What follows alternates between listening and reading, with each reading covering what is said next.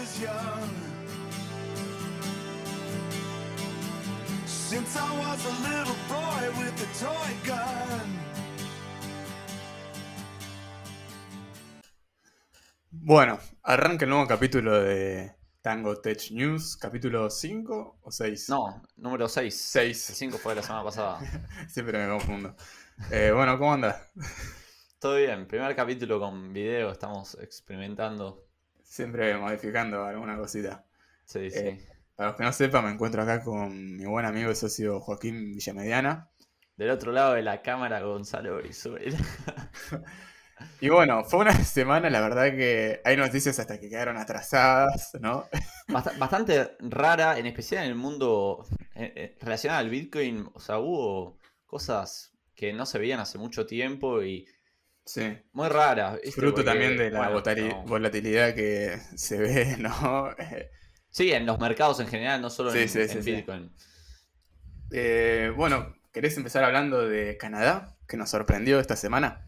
Bueno, vos te acordás que, no sé si la semana anterior o la, o la anterior, estábamos hablando acerca de los ETFs de Bitcoin que se estaban intentando lanzar en Estados Unidos, pero no se conseguían tener las regulaciones que se necesitaban.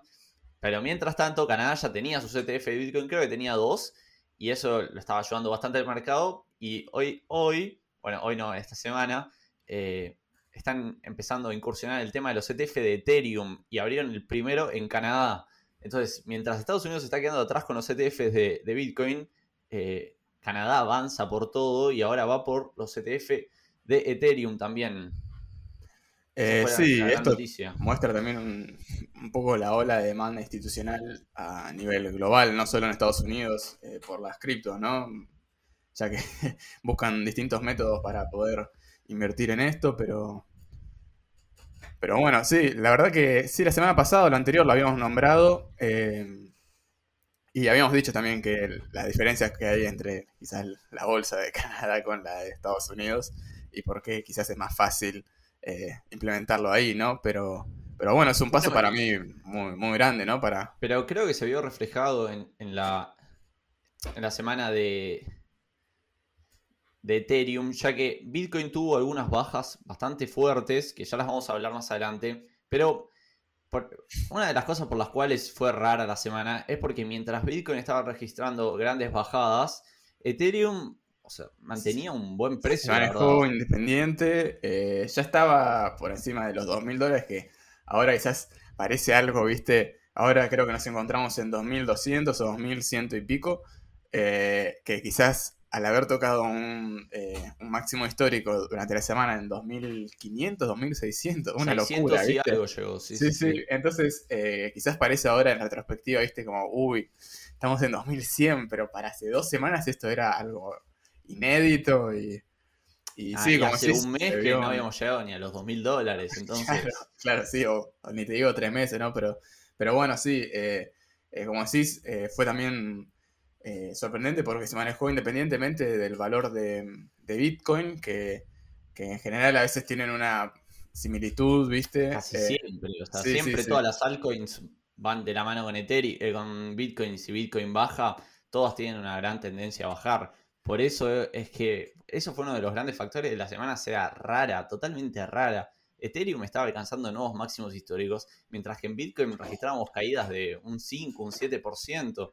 Entonces, Eh, sí, para los que tenemos Ethereum, rara. la verdad no nos quejamos de nada. no nos podemos quejar.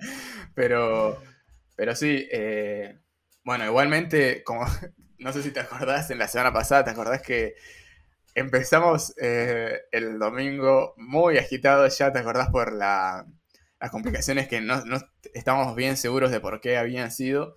eh, que habían hecho que tuviera un retroceso de un 15%, ¿no? Una cosa así. eh, Me parece que fue un poco menos, estuvo cercano al 10%. Eh, que dijimos que íbamos a averiguar bien por qué fue, pero la, la verdad es que nadie, es, en específicamente ese retroceso, nadie sabe bien por qué fue. Se habla de toma de ganancias, un poco de food, de, Sí, de panic y- sell, lo, lo de No, siempre, el, pero- el domingo eso también te acordás que decían de, bueno, el tweet que había puesto eh, habían puesto, no me acuerdo qué directivo del, del Tesoro Nacional estadounidense, creo. Sí, y- también, pero se dice que no fue mucho por y eso. lo del corte de luz en China. Mm. Eh, que eso también parece que afectó en su momento, pero, pero no sé hasta qué, hasta qué nivel, ¿no? Porque no sé, hablando desde la ignorancia, ¿no? Que, ¿Cómo los mercados se pueden enterar ponerle el corte de luz de, de China, ¿no? O no sé si están al pendiente un sábado de la noche de la bajada del hash rate eh, mundialmente, ¿no? Como para decir, uy, bajó la eficiencia, no sé qué, bueno, se, va, se van todos, no sé, ¿viste? Pero No sé, capaz que, o sea, lo, lo primero que se me ocurre, una de las maneras más, más simples en las que se puede generar una bajada así frente a un bajón de luz o algo así, es que un inversor chino, sabemos que China Claro. tiene muchas ballenas, esté, o sea, un hombre que tiene millones de dólares invertido en Bitcoin, tiene un asesor y tiene una persona que está constantemente mirando todo. Entonces, Sí. en cuanto... o es el mismo que, que- está mirando, el ¿no? mismo, sí. Sí. Pero en cuanto se registra un corte de luz o algo así y él decide vender sus Bitcoin, ya el resto del, del mercado no necesita saber que está pasando en China. Con ver que una ballena de gran magnitud vendió eh, sus Bitcoin, ya o sea, automáticamente se empiezan a mover como ayudando a esa ballena con la bajada. Eh, sí, también influenciados por, por el movimiento que se genera a partir de ese, de ese movimiento. Eh, pero, pero bueno, como mostramos, ya empezó la semana eh, ya muy picada. Y bueno, durante la semana siguió más o menos esa tendencia. Una volatilidad bastante grande. Y bueno, la verdad que a mí en lo personal me gusta que se haya mantenido Ethereum independiente de, de Bitcoin. Eh, pero Sí, sí, eh, la verdad que muy bueno para Ethereum, es una bu- buena noticia que el, el precio se empieza a despegar un poco, porque siempre ese es uno de los mayores eh, peligros de las altcoins, que si bien en un mercado alcista, cada una, capaz que una moneda más chica te registra muchos mejores retornos de ganancia que Bitcoin, pero se sigue moviendo en la misma tendencia que Bitcoin. Sí, Ahora, sí. cuando Bitcoin baja, todas bajan. Excepto esta vez que, que- que fue algo bueno, es un- una buena señal para mí. aunque bueno, tuvo su corrección eh, a fin de semana, ¿no? Sí, ya sí, llegando creo que el viernes o el jueves ya empezamos a ver un- una pequeña corrección. eh, que bueno, en- vos la pudiste, me acuerdo, me mandaste eh, según los gráficos, pero esto se vio también más incrementado mientras transcurría ya el día viernes, ¿no? Eh, Sí, pero igualmente mientras el Bitcoin se encontraba rozando los 48 mil dólares, que es un precio ya bastante bajo para Bitcoin, o sea, bastante hablando del mercado en el que estamos, ¿no? sí, Eh, más que nada es un precio altísimo, un pero... porcentaje de la corrección un poco más interesante que no se vio en... en- Claro, pero igualmente mientras se encontraban los 48 mil dólares, Ethereum se encontraba en los mil- 2200, 2150, que sigue siendo un precio bastante bueno para Ethereum. No es Ah, que, es buenísimo, sí. justamente eso es lo que me refiero. Los 2200 de Ethereum no son los 48.000 de Bitcoin. Claro. Y pesan más también porque, bueno, para que se produzca una bajada a 48.000 es un movimiento bastante interesante, ¿no? En, en market cap, en todo, ¿viste? Para lo que es Bitcoin, ¿no? Los márgenes que maneja, ¿viste? Y que se mantenga también muestra que, bueno, son independientes. Y, igual esto también lo vimos en otras monedas más, no solo en Ethereum, en, en Ethereum, en Bitcoin, la corrección a fin de semana, ¿no? Eh, ya que, bueno, eh, otras que quizás no vale la pena ni explayarse porque se produjo la corrección, pero, pero bueno, eh, Bueno, y si te interesa hablar un toque respecto a, a BNB, ya que Binance anunció que iba a quemar, ¿cuánto eran? 37 mil millones, ¿no? 37 mil millones, sí. Recordamos Eh, que Binance quema, compra y quema BNB para generar escasez en el mercado. Pero, ¿sabes? Un dato interesante que estuve viendo. Sí, Binance en una de las últimas quemas, me parece que fue alrededor del 14 o del 15 de abril, y quemó lo mismo, 15 mil millones de BNB. sí. Pero intuitivamente se puede pensar que una vez que se quema y se genera más escasez, el precio va a subir. Bueno, es todo lo contrario a lo que hizo, bajó. Y, y- y- Qué no, no, y esto está atado al, al ru- al rumor que lo vi por muchos lados de compra el rumor, vende la noticia. Claro, Cuando se anunció la quema, mucha gente empezó a comprar Y, an- y cuando se anunció el Antes de rumor, que se produzca el- venden. Claro, claro, claro. Fue, Sí. fue- me, me reí un buen rato cuando, cuando lo vi, como la, la locura de los mercados a veces, ¿no? Y Todo ahora contraintuitivamente. te pregunto algo que la verdad también de nuevo desde la, desde la ignorancia, ¿no? Esos 37 mil millones eh, que estaban asignados a su equipo, ¿es algo que sacan ponerle de comisiones o, o es algo que ellos ya tienen de por sí? Eh, Mira, yo tengo entendido que eso, la mayoría de lo que queman lo compran, como si fueran Claro, un retailer minorista. O sea, como si vos, Gonzalo Brizuela, fueras y compras 17 mil, mil millones de, de. BNB y, y los quemás. Bueno, tengo entendido que funciona más o menos así, porque ellos queman, creo que trimestral o, o bimestral, a bastante poco, la verdad. Sí, Pero bueno, con la plata Teniendo que igualmente, tienen, claro, sí, la, solamente con lo del 2020 tienen un margen para, con las ganancias del 2020 tienen un margen para hacer esto y producir la, la demanda, la, por lo menos intentar producirla, ¿no? Eh, bastante grande. Pero, Y además la diferencia que te da que, o sea, por ejemplo, otro de los ex- exchanges grandes de los que hablamos es Coinbase.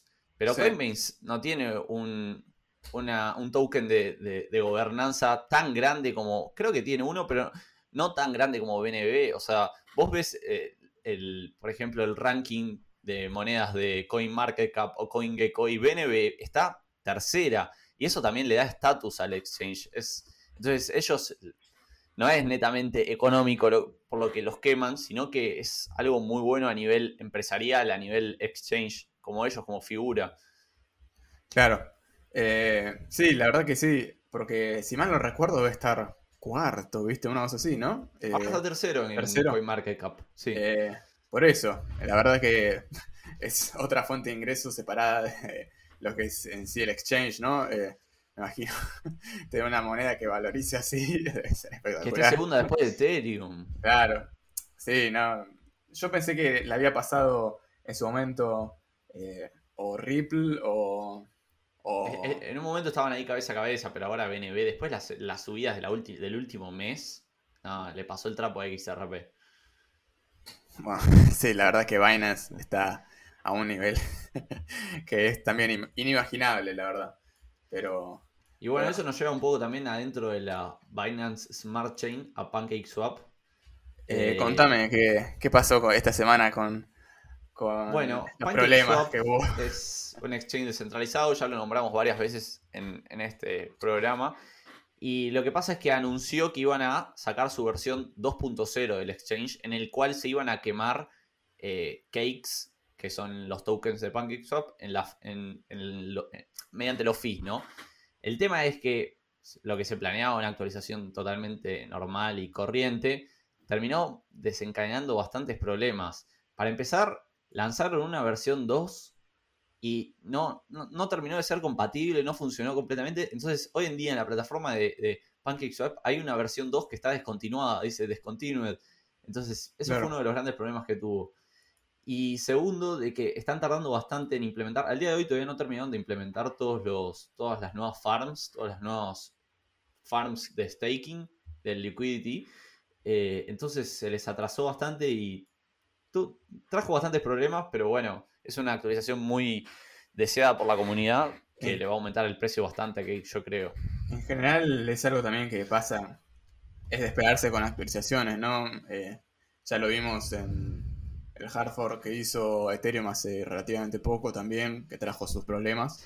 Eh, y es probable que también en los próximos eh, que piensan, que tienen planeado hacer, eh, va- van a pasar cosas similares.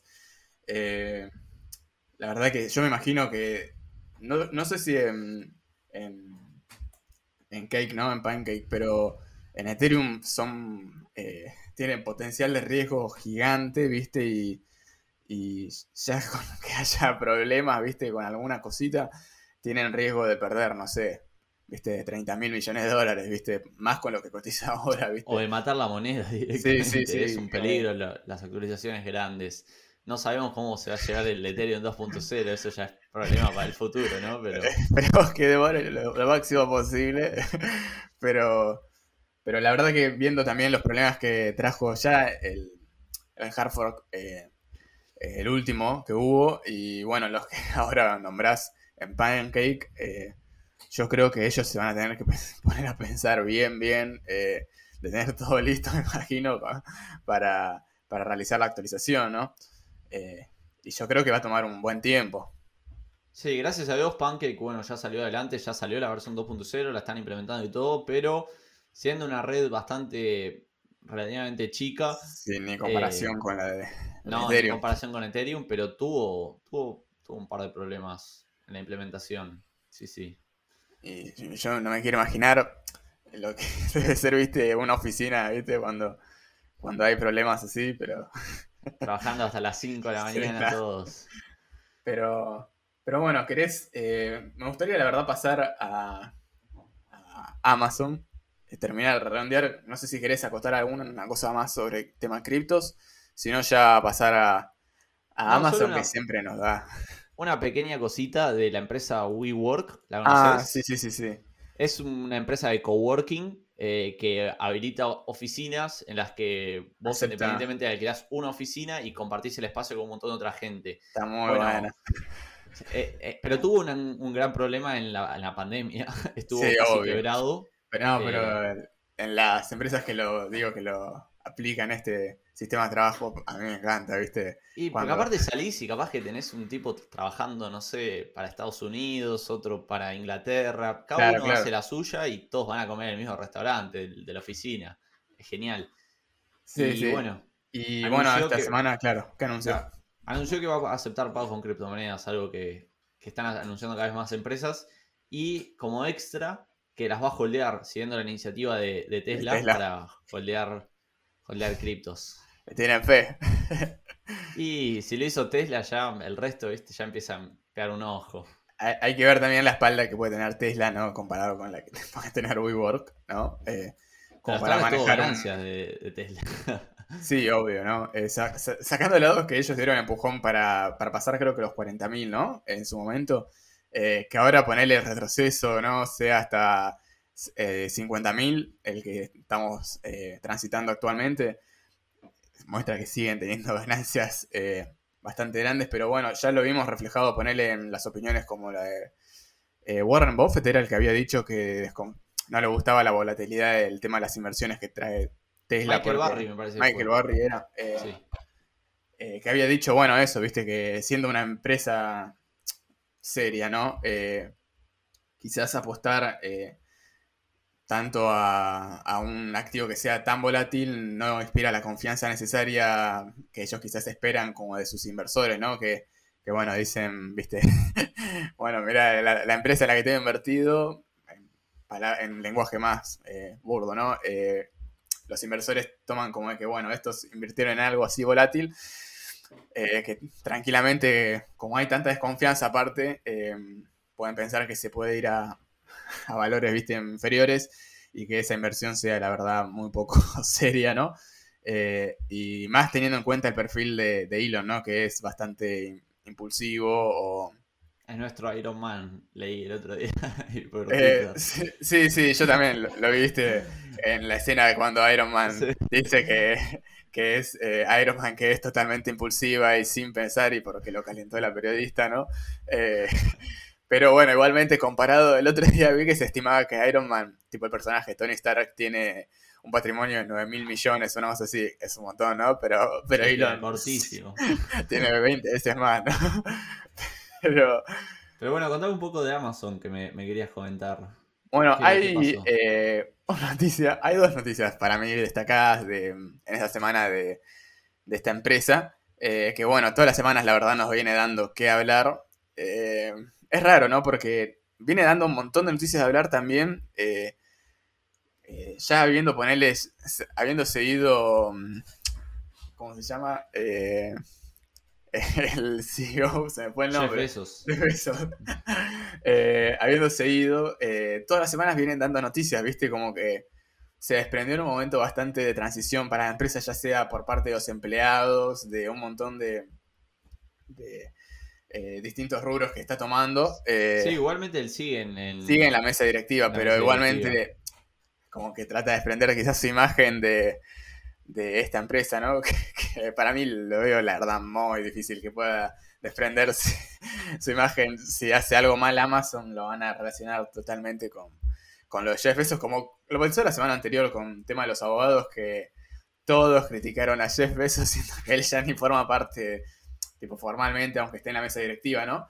Eh, Sí, pero igual le gusta meterse, tira un par de tweets polémicos, viste, responde cosas. Entonces, si bien solo queda en la mesa directiva, viste, siempre le gusta ahí formar parte de, de la polémica. No sé, pero de- desde no hace mucho, hace un tiempo, viste, Jeff Bezos era un perfil bastante más tranquilo, pero ahora viene, o sea, lo venimos metiendo en todas las semanas más o menos. Y es un. La verdad que da mucho que hablar. eh, ya por sí, por.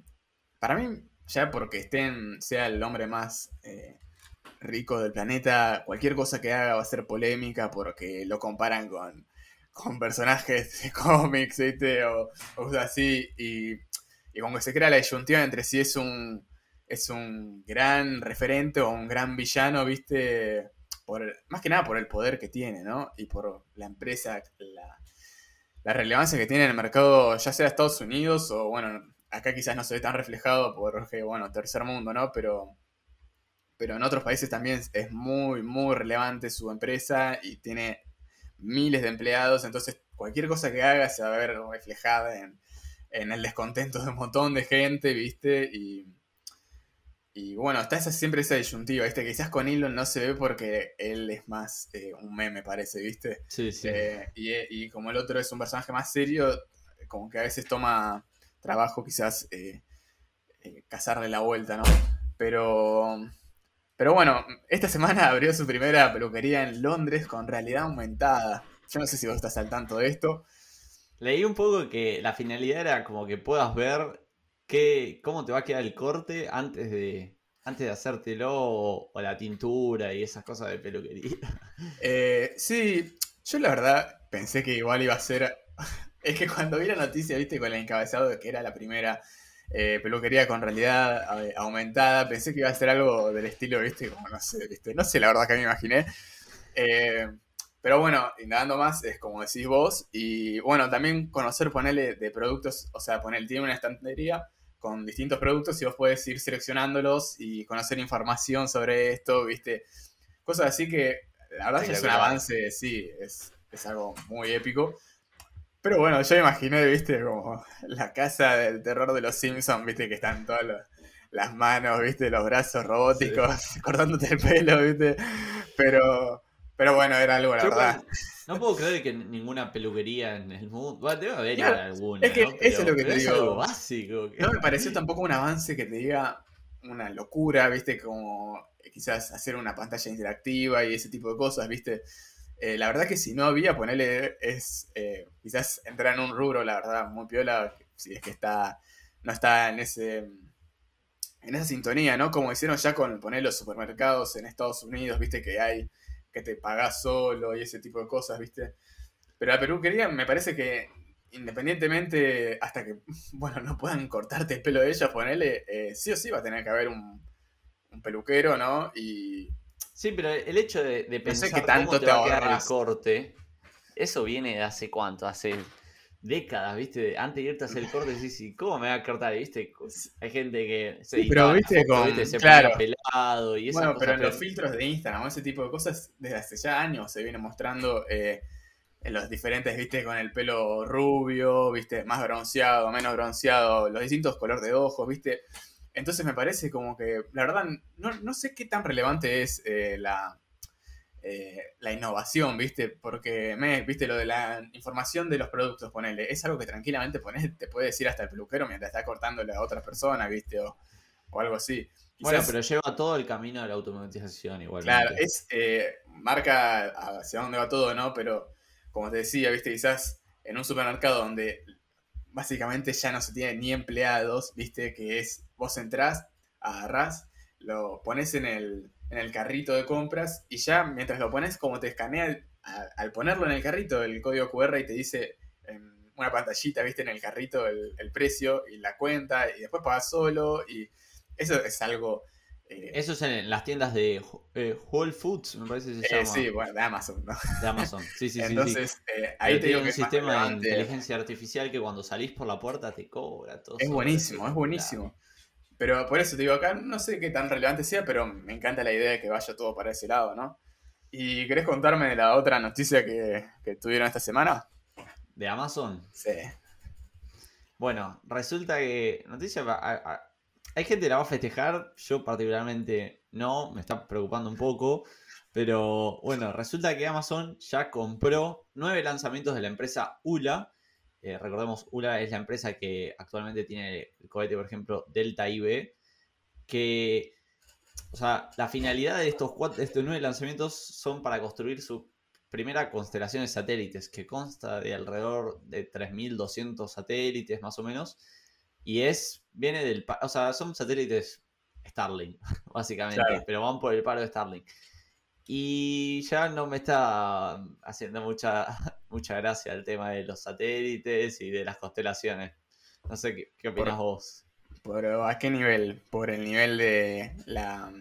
vas- ¿Viste que dicen que va a afectar el tema de ver el cielo y todo eso? Sí, por, por varios niveles. Hay un montón de, de- de- de preocupaciones que están expresando muchos científicos. La primera y, y- y más obvia es que si se llega a romper un satélite, ya se pueden empezar a, generar roturas en cadena que podrían dejar inhabitable la salida de la Tierra. Ese es el primer y gran problema, ¿no? Pero después otros problemas como que esos satélites se ven y los y los observatorios como el de Hawái o los que están ubicados en Europa, que por lo general para, para detectar, no sé, de- determinados asteroides o lo que sea, hacen fotografías de larga exposición, bueno, se, se notan las marcas de, los, de las constelaciones de satélites. Ya lo estamos viendo con los Starlink y eso que son, creo que alrededor de 1200 activos hoy en día. Pero si llegamos a tener dos constelaciones de cada una de más de 3000 o tres o cuatro, porque Facebook también quiere lanzar la suya, los rusos también quieren lanzar la suya.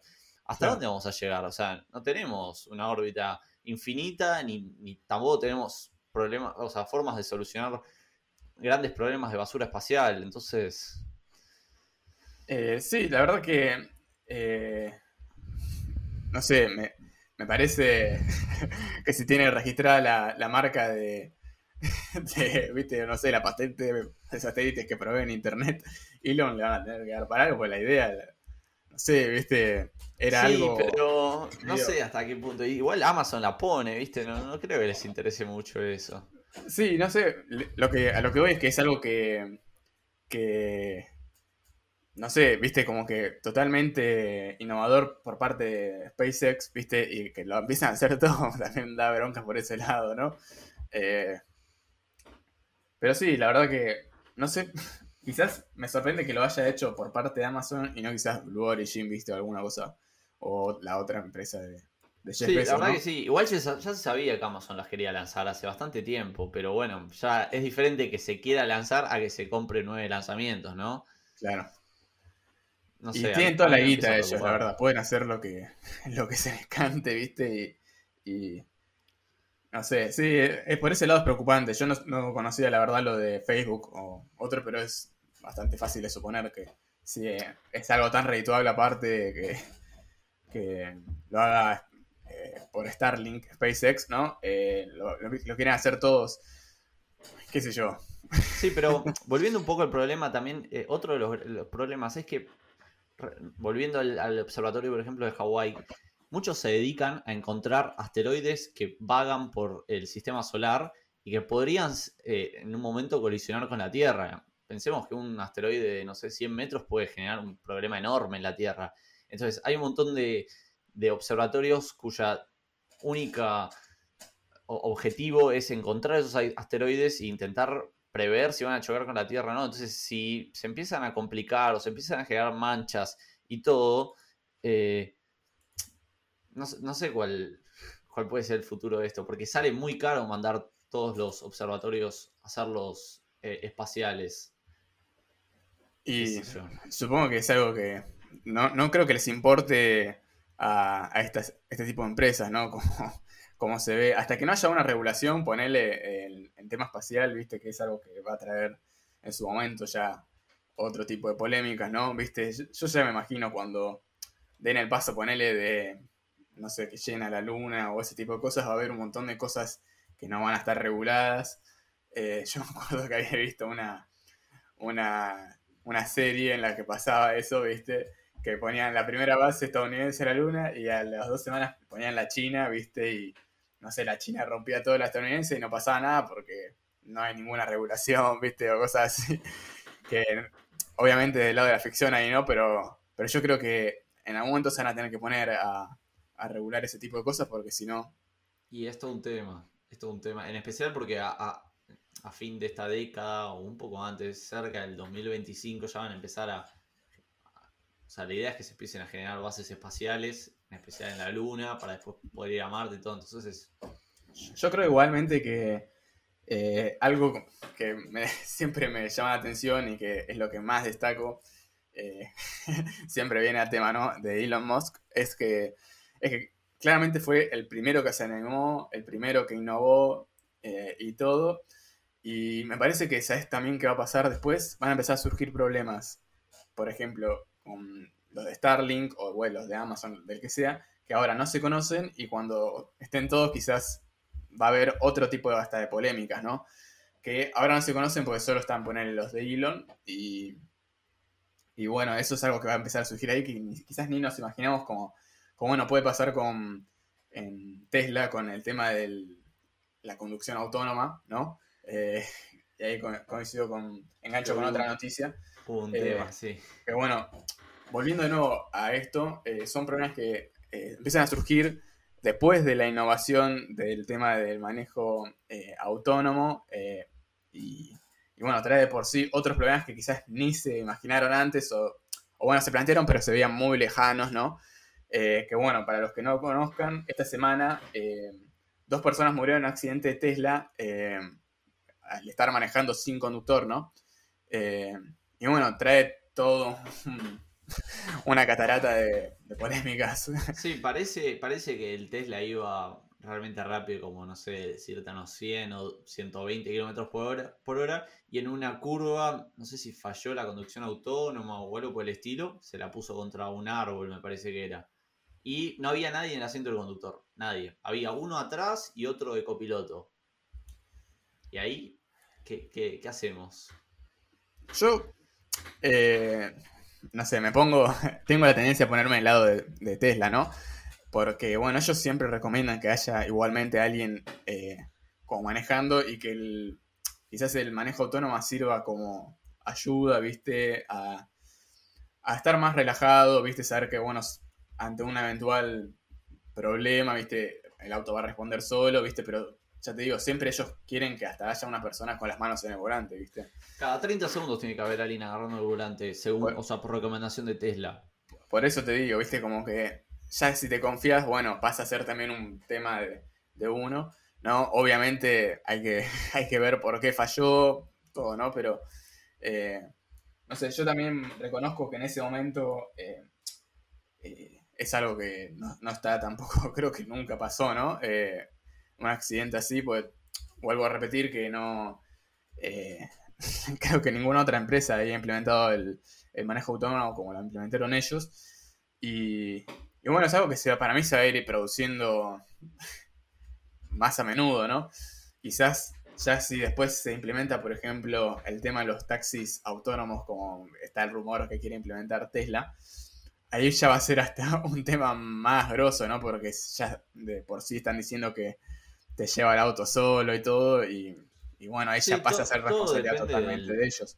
del ritmo de aceleración de las inteligencias artificiales encargadas de, de, de manejar. Si, por ejemplo, la, la red de, de Tesla identificó el problema que pasó en este accidente y lo logra, retroalimentándolo, lo logra solucionar, bueno, no va a pasar más. Pero el problema es que ya pasó. O sea, ya murieron dos personas. Y para mí puede pasar en otras situaciones que Sí, no y así infinitas de situaciones. O sea, hay infinitas realmente, no se sabe. Lo bueno, en eso medio que podcast. consiste la- el tema de la inteligencia artificial, ¿no? Que va haciendo, va aprendiendo lo que va pasando, pero, pero bueno, en algún momento tiene que pasar la falla. Bueno, pero no sé si viste, en la semana también salió un- una pequeña noticia eh, sobre Nvidia, que Nvidia estaba, o sea, ahora estaba por liberar un primer software que eh, simulaba, simulaba las calles y todo para que se entrenen mode- modelos de inteligencia artificial de conducción autónoma sin el peligro de, de que se estén entrenando en una ciudad real. Entonces, Claro. esto va a ayudar un poco. Si bien había algunas empresas ya los estaban desarrollando por su cuenta, Nvidia, que lo desarrolla Nvidia es diferente. Entonces, esto puede llegar a ayudar un poco. Eh, pero bueno, siempre es más de lo mismo atado al mismo problema, ¿no? Sí, sí. Eh, pero bueno, ¿querés eh, cerrar con esto y con qué querés que sigamos? ¿Con, con SpaceX? O Sí. Sí, no, sigamos un, un cacho con, con el Ingenuity. Para mí, Dale. una noticia bastante. Bueno, varias con noticias. tema del espacio? Con el tema del espacio, el Ingenuity es el, recordamos, el primer dron que llevaba al rover Perseverance. Está actualmente en Marte. Está mandando saludos de Marte. Y bueno, eh, al- en el transcurso de la semana realizó ya los dos primeros saltos, los dos primeros vuelos propulsados en otro planeta, porque se habían volado eh, globos de helio o algo por el estilo, pero esta vez fueron propulsados con, con hélices. Y Un helicóptero, un Claro, un dron. Sí. Un dron. El primero fue de creo que 3 metros, subió, y el segundo ya 5 metros también de alto. Eh, pero bueno, una noticia muy buena. Y, y pudo generar eh, oxígeno, ¿no? Ah, ese es lo otro, sí, sí. Eso es una locura. me había olvidado. De- El Robert. Perseverance. Sí. Llevaba un aparatito, no sé si sabes bien.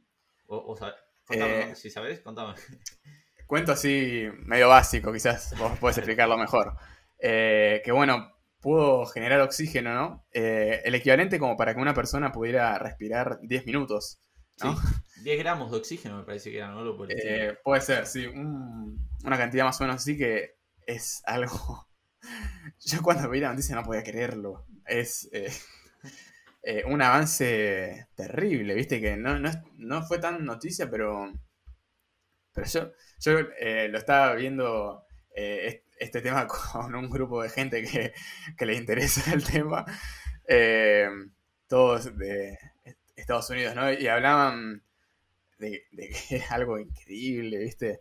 Eh, Bueno, llevó un aparatito, o sea, una de las tantas objetivos del Perseverance era también testear estas cosas. Llevó un aparato que la finalidad era convertir, eh, no sé, no, sé, generar oxígeno a partir de, la, atmósfera, la, microatmósfera de Marte. Y esta era también una de las, o sea, se estaba esperando mucho este experimento, en especial del lado de SpaceX y de Elon, porque bueno, es sobre lo que se fundamenta la vida en Marte en un futuro, ¿no? Sí, y también creo, por lo que había entendido, que eh, como que facilita, facilita el tema de la, ponerle, si un cohete eh, puede aterrizar ahí, el tema de la propulsión eh, para la vuelta, habiendo oxígenos generado ahí, eh, hace que la combustión se pueda generar normalmente, como se genera acá, que si no es otro tema a, a ver para la vuelta, ¿no? De- Sí, no de solo eso, sino que los cohetes, por ejemplo, como los de SpaceX, eh, me parece que son propulsados a partir de metano y oxígeno líquido. claro, Entonces, se- por, se eso podrían sí, permitiría la, la vuelta. generar granjas. Sí, Sí, sí, sí, sería un- una locura, la verdad. Yo cuando veo estas noticias digo, nada, se está yendo al carajo. La humanidad, viste, está avanzando con estos tipos, viste. Unos pasos. Eh, sí, la verdad que es algo que no se conoce tanto, pero me parece que cuando eh, quizás se implemente, yo pienso que ponerle, a- habiendo superado quizás este tipo de pruebas, eh, si se implementa en una forma, de una escala un poco más, más grande, una escala superior, eh, puede generar una cosa, no sé. ni- va a ¿eh? Sí, sí, sí, en algún, en algún momento, ¿no? Pero eh, ya que lo hagan ahora y haya funcionado, es un avance espectacular. Y, y Bueno, eso me parece que es todo por el espacio, ¿no? No, me queda una pequeña noticia, también buena, Ah, por lado de. SpaceX esta vez. Eh, bueno, ayer, hoy estamos en sábado 24, bueno, ayer viernes 23, 6.30 de la mañana Argentina, eh, se lanzó, yo me levanté para verlo, Manica. Eh, se lanzó el lanzamiento de la misión Crew 2, la segunda misión eh, de SpaceX ya comercial con la NASA y de una empresa privada, ¿no? Que, bueno, con éxito llevó la, la cápsula Endeavour, que es la misma que habían usado en la Demo 2, eh, la primera misión tripulada eh, de una empresa privada.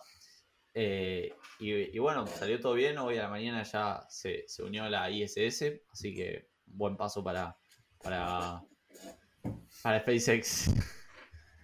Y bueno, si querés, ya mm, cerremos con tema espacio y pasemos a un tema que esta semana fue muy picado, que fue el anuncio del, del aumento de impuestos por Joe Biden, eh, que trajo, fue claro el reflejo que hubo en mercado criptos y en mercado, bueno, en todo lo que es eh, la bolsa, ¿no? ¿Querés contarme qué, qué fue el anuncio que, que hizo? Bueno, Joe Biden eh, comentó que tiene pensado aumentar el impuesto sobre las ganancias de capital para las personas más ricas de el 20% actual que había dejado el expresidente Donald Trump hasta un 39.6%. Pero la alicuota podría elevarse hasta el 43.4% si se tiene en cuenta una tasa extra existente sobre los ingresos por inversiones. Este El- eh, igual sí. está, eh, digo, está mm, destinado a las personas que declaren eh, un millón o más en, en este concepto, ¿no? Eh, ¿Querés contarme cómo se vio reflejado en, en los índices? Que fue... Bueno, para empezar del lado del Bitcoin ya es un poco de lo que hablamos. Ah, o, o no comentamos la, Eh, segun- el- la segunda baja la No, semana. el segundo retroceso que fue más, eh, en realidad fue a partir de este anuncio, ¿no? Eh, que fue en el que estamos transitando ahora también, ¿no? Y que no, no se recuperó todavía. Eh, ¿qué, qué fue? ¿Un 20% o más? Eh, Enorme, hoy 25%. estamos en 48 mil dólares. El tema es que se estaba, cuando ya se salió del retroceso de la semana anterior, se estaba recuperando todos felices, ya estaba de vuelta en 57 mil, 58 mil dólares. Sí, sí. ¡Pum! La noticia a 48 de vuelta. Pero, pero bueno, eh, eso se vio también así por el tema del, eh, de cómo influye quizás una cadena de cosas en Bitcoin, ¿no? Porque quizás la, la bajada real que tendría que haber sido sería un torno a un 1% o algo así, como se vio reflejado en, en el S&P o en Dow Jones eh, o en, el- en el Nasdaq, que fue de un 0,90 y pico. Sí, Eh, en el índice pero de bueno, viste cómo 500. es eh, Bitcoin y la cantidad de, de vendedores, literal, por miedo, cuando hay un retroceso así, porque tampoco creo que todos esos tengan más de un millón quizás declarado, ¿no?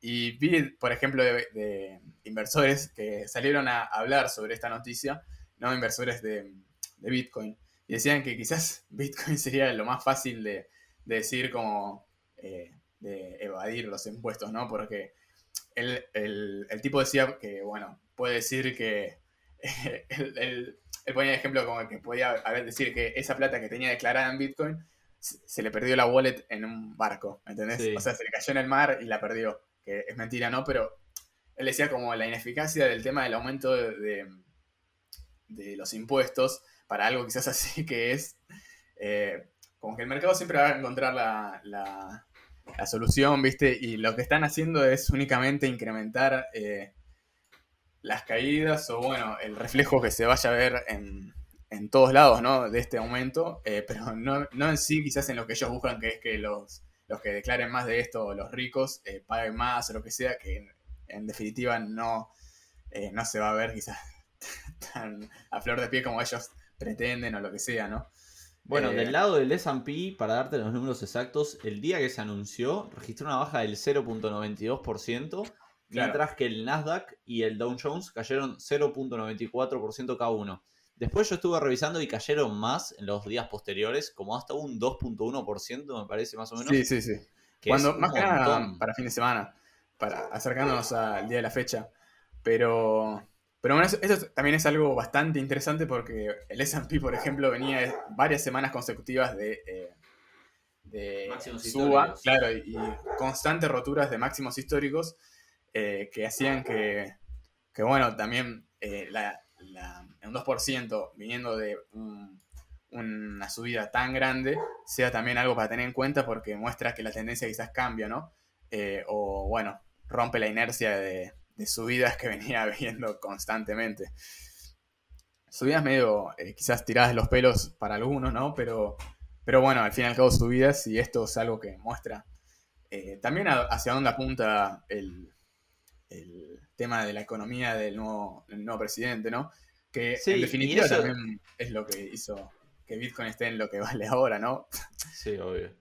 Porque bueno, las subidas fueron casualmente después de las elecciones. Eh, En antes de las elecciones estaban. en el transcurso, Sí, sí. ¿viste? Antes de las elecciones estaba 13 mil dólares el Eh, Bitcoin, nueve- impresionante. 9.000 creo que estaba. y llegó a 13.000 cuando se- mientras más se acercaba a la Claro. fecha de, de las votaciones, ¿no? Ni siquiera de cuando se anunciaba el candidato. Es como lo que decías que, eh, que pasa cuando se anuncia la noticia o se cree así. quizá Comprar no se ve. rumor, vendrá la noticia.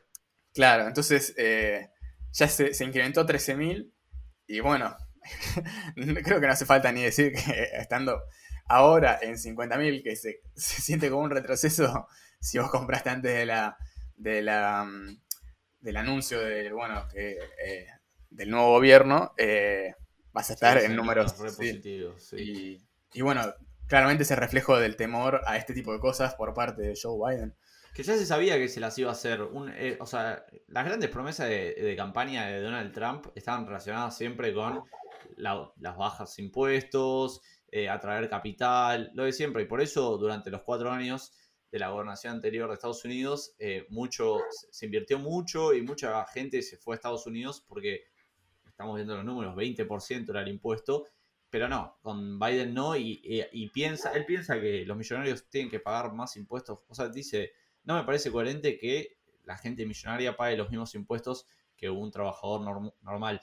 Que es bastante polémico por el hecho de que no pagan los mismos impuestos. O sea, pagan el mismo porcentual, pero no, no es, no son los mismos. O sea, es porcentual, totalmente porcentual. Eh, sacando el lado que para mí es como una ilusión ese tema porque, eh, que bueno, si por ejemplo eh, Amazon tiene que pagar más impuestos, va a caer en la gente.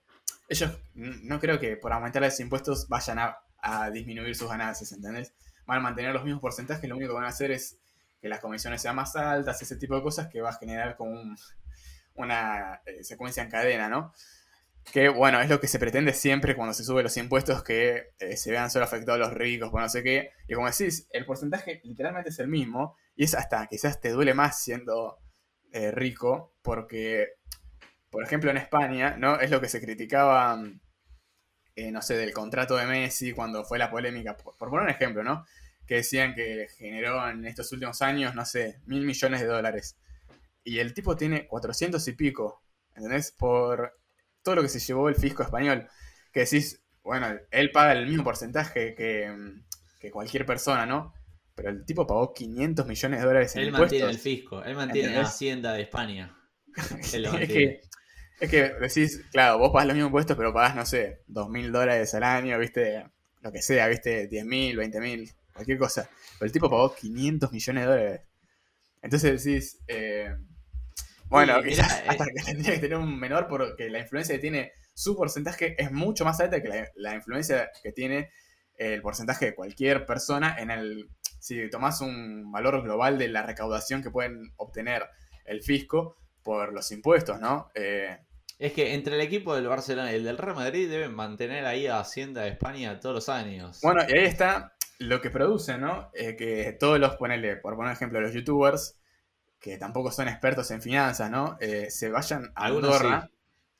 Sí. algunos sí, pero como que no, no es que te digo que son inversores, ¿viste? O que se dedican a finanzas. Yo me imagino que si vos le pones esto, ponele a un tipo como que la tiene mucho más clara, el tipo te va a encontrar la vuelta tranquilamente, ¿viste? Decir, bueno, eh, cobra tanto acá, se va a otro país, lo que sea, éticamente quizás está mal, ¿no? Porque, bueno, eh, yo, los, los hospitales, ¿viste? Se pagan, todo lo que te dieron, todo ese tipo de cosas, pero... Pero bueno, me parece que es una ilusión el tema de eh, incrementar tanto, ¿viste? Como que al final, al fin y al cabo lo único que va a hacer es perjudicar quizás a la clase media o baja que va a tener que pagar quizás la suba en comisiones de, por poner un ejemplo, Amazon, ¿viste? O lo que sea, si le subís los, los impuestos. Es que se dice que realmente tocar a una sola clase social eh, es imposible. Es imposible. La, la- o sea, si, si aumentar los impuestos para todos, bueno, relativamente estás, eh, no sé, estás afectando a todas las clases sociales. Ahora, si solo los aumentás para los ricos, eso se va a ver repercutido en la clase más baja y la que más va a sufrir siempre va a ser las otras clases. Eh, pero bueno, El tema también es que eso en todos lados del mundo va a, generar más eh, votos o más gente a favor porque, bueno, el porcentaje de gente quizás puede declarar más de un millón es mucho menor al porcentaje de gente que no. Entonces es... eh, algo medio obvio que la gente va a, a estar de acuerdo con esta noticia, menos los que quizás vean un poco más a través de la noticia, ¿no? Pero, pero bueno. Bueno, no ¿te sé, parece cerrar con, con un poco de Apple? Eh, dale, contame el qué, evento de Apple del año. Esto- qué- trae este evento. Bueno, eh, en el evento de Apple se anunció que las nuevas iMacs y iPads Pro van a ya incluir el nuevo chip de Apple M1, que fue, o sea, yo escuché muy buenas reviews por todo el mundo eh, acerca de estos chips que ya se estaban eh, implementando en las MacBooks. Realmente son bastante buenos los chips. Antes estaban usando Intel. Eh, bueno, eso fue una de las grandes noticias, las nuevas iMacs, que además van a venir como en 8 colores nuevos. Y también los nuevos dispositivos de Apple llamados AirTags, que son básicamente como un llaverito que a través del iPhone te permite encontrar a lo que se lo pongas el llavero. Por ejemplo, siempre, Está a mí me pasa, por ejemplo, siempre que voy a salir, nunca encuentro las llaves. Sí. Le colgás el llaverito ese y a través del celular fácilmente lo podés rastrear con una precisión muy buena. Sí, sí, eh, hasta empieza a vibrar y todo, viste, cuando estás acercando. Es, es muy bueno. El problema es que solo está disponible a partir de iPhone 11 en adelante la función de Sí, la sí. AirTags. Porque mismo cuando te lo detecta, eh, aparece ponerle como el. Viste, la imagen te aparece poner cuando detectas los, eh, los AirPods, que te aparece como conectar y toda la configuración para hacer. eh, que me imagino que no lo deberían tener pensado antes de los últimos, no, o no se lo bancaría. Mismo el, el- el módulo Bluetooth de los últimos iPhone es distinto al de, al de los anteriores. Por ejemplo, los, los nuevos AirPods, eh, si vos tenés creo que una versión anterior a, no sé si el iPhone X, visto uno de los más nuevos, eh, ya no, no- tipo, no te lo podés conectar porque el Bluetooth ni siquiera está capacitado como para conectarlo, es una versión anterior, ¿viste? Entonces, eh, bueno, Pero bueno, más o menos cerramos con esto. Eh, espero que les haya gustado. Primero con video. Si Sí. les gustó, nos pueden seguir en nuestras redes sociales, Instagram, Black Tango Solutions, o nuestra web blacktangosolutions.com.ar. O no, punto .ar no. punto ar no. Pero bueno, ahí no. también subimos los podcasts, así que los pueden escuchar de la web también. Sí, Eh, así que bueno, esperamos que esta semana se vengan también cositas. Así que bueno, nos vemos. Adiós.